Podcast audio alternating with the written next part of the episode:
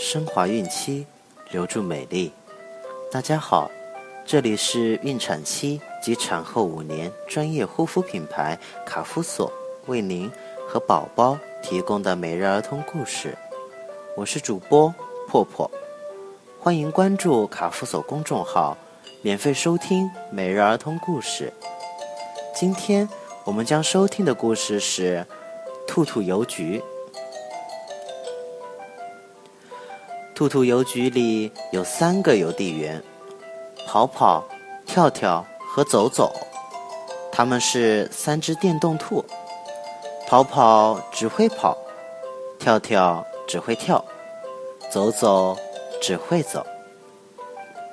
每天早晨都会有很多的信要送。跑跑第一个背着大邮包出去了，他跑得好快呀！跑跑能把很多地方的信送掉，但是遇到要爬楼梯，他就没办法了，因为他只能在平地上跑。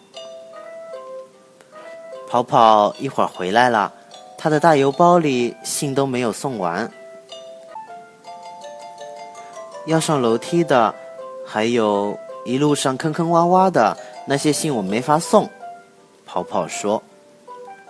跳跳接过了大邮包，看来坑坑洼洼的路只有我去了，因为我会跳，上楼梯我也不怕。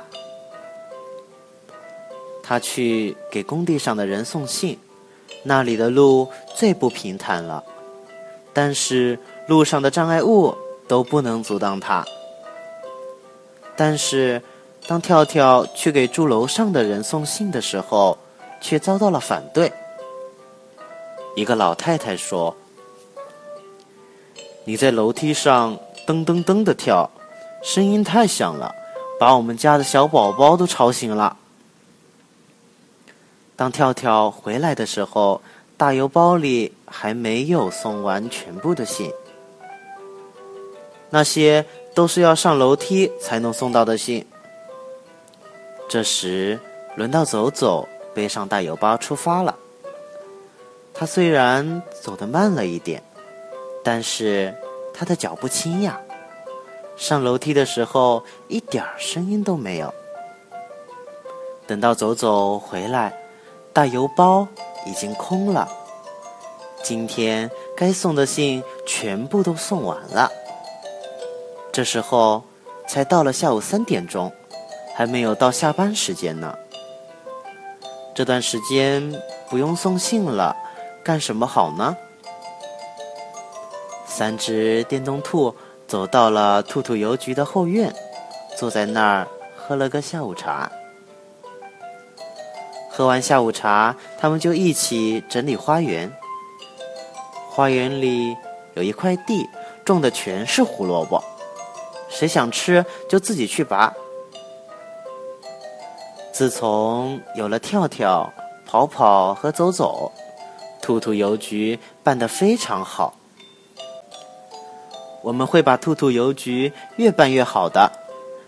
跳跳、跑跑和走走都是这么认为的。好了，今天的故事讲完了。想要继续听故事的朋友们，记得订阅并分享到朋友圈哦。这里有免费的儿童故事、育儿指导、备孕提醒、孕期护肤、生活，期待您的关注。婆婆在中国美丽的鹭岛厦门给您送去问候，明天再见。